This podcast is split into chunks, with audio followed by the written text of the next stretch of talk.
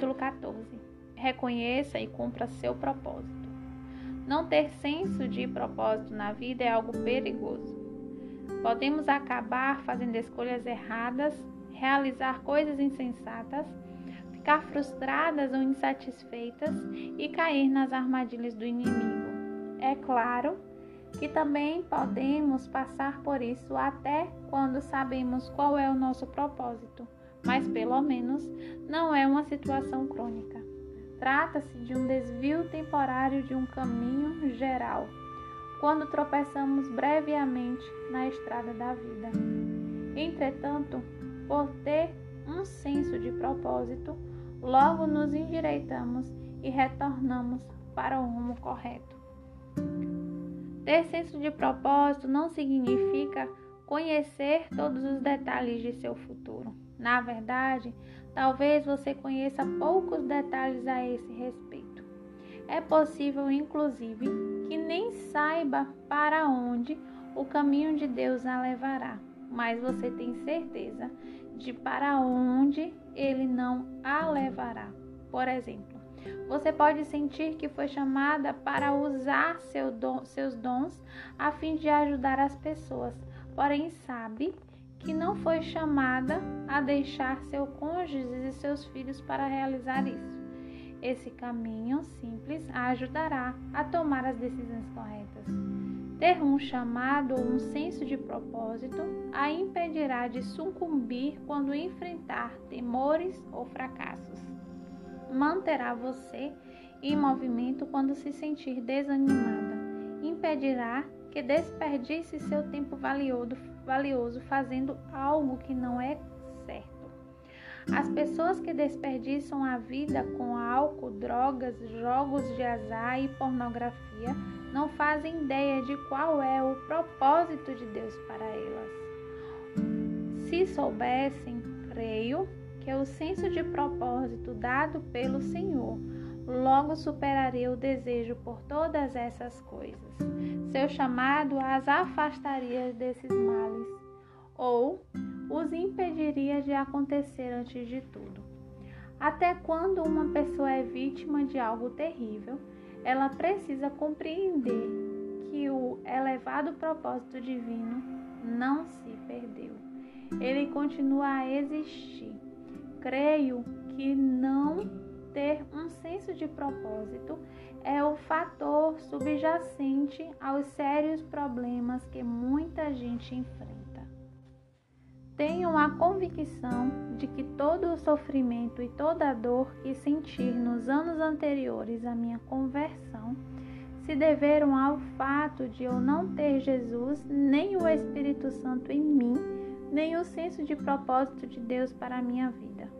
A única sensação que tinha era de que tudo na vida era frágil e poderia acabar no instante. Que todo dia era uma luta para sobreviver. Que eu não tinha poder para mudar a mim mesma nem nada em minha vida. E que as pessoas que deveriam me amar não amavam, a, me, a menos que eu fizesse o que elas queriam. No entanto, depois de me tornar cristã, finalmente adquiri um senso de esperança e propósito. A coisa mais valiosa em minha vida foi a presença de Deus, que trouxe amor, aceitação, rejuvenescimento, força, libertação, cura e restauração. Era diferente de tudo o que eu já havia sentido. Era inconfundível.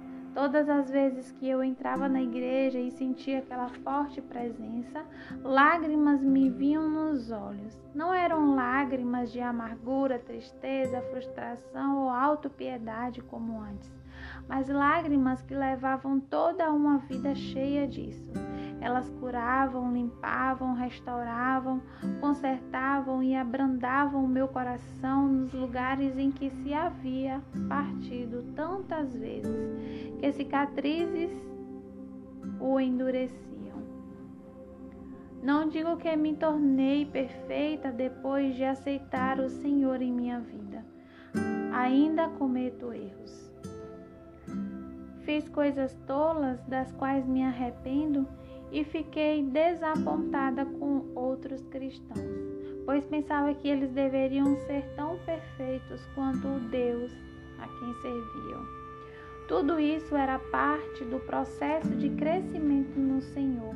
Tropecei, mas senti a forte convicção de que, por ser filha do rei, havia coisas destinadas a mim melhores do que as profundezas em que eu havia me deixado cair. Antes de ter o senso do propósito dado por Deus, sentia-me sufocada na vida e não conseguia encontrar ar fresco. Estava afundando e quase me afogando num mar de más decisões e desespero. Jesus, além de me jogar uma corda, também me estendeu a mão forte e segura que me tirou do lamaçal. Em vez de um vazio na vida que só era superado pelo medo paralisante, eu podia agora contar com alguém cujo amor incondicional era poderoso o suficiente para remover todo o medo e me encher de paz e alegria. Isto me restaurou e me convenceu de que eu tenho um propósito. Sei que esse propósito é bom porque ele é bom. Reconheça que você tem um propósito. Se você é cristão, tem um propósito. Nunca pense que não. É muito fácil nos desviarmos dessa ideia porque assistimos demais a televisão e pensamos que tudo aquilo que lemos em jornais ou revistas é verdade. Coloque uma coisa na sua cabeça: a Bíblia é a verdade. Tudo que for baseado na Bíblia, escrito por cristãos honestos, também deve ser verdade. O restante é suspeito. Não baseie seu senso de propósito naquilo que o mundo diz ser valioso. Propósito é o que Deus lhe designou para fazer. É aquilo que você faz de propósito para o Senhor. Seu chamado é o que Deus a chamou para fazer. Ele a conduz até o chamado. Ele revela os dons que colocou em você e como deseja que os use. Peça ao Senhor que lhe mostre os dons que ele deu. Se você já possui um forte senso de propósito e chamado, seja grata, pois nem todos o têm.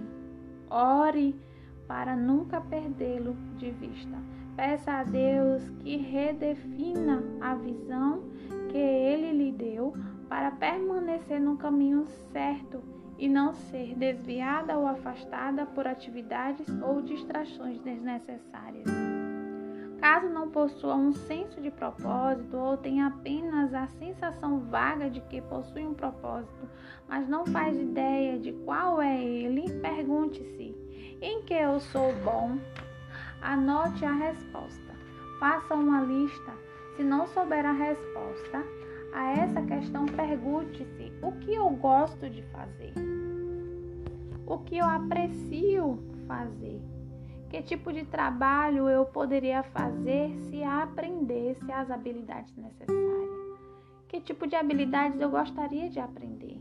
O que eu quero fazer bem? Se tiver dificuldade em responder a essas perguntas, peça a alguém em quem confia para que lhe ajude a completar a lista.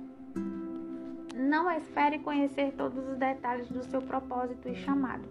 Às vezes, o simples fato de saber que você possui um propósito e um chamado é bom bastante para mantê-la no caminho certo. Sempre que se sentir confusa ou em dúvidas quanto a isso, volte para aquilo que você sabe ser seu chamado. Deixe-me lembrar que sua vida tem propósito porque você é filha de Deus. Você foi chamada para ser uma discípula de Jesus e partilhar as boas novas sobre a vida encontrada nele. Fiel é Deus, o qual os chamou à comunhão com o seu Filho Jesus Cristo, nosso Senhor. 1 Coríntios 1:9. Você foi chamada para servir a Deus e dar glórias a Ele ao ser a mão do Senhor estendida aos outros. Seu maior propósito e chamado na terra é adorar a Deus. É para isso que ele a criou. A adoração será seu maior propósito por toda a eternidade.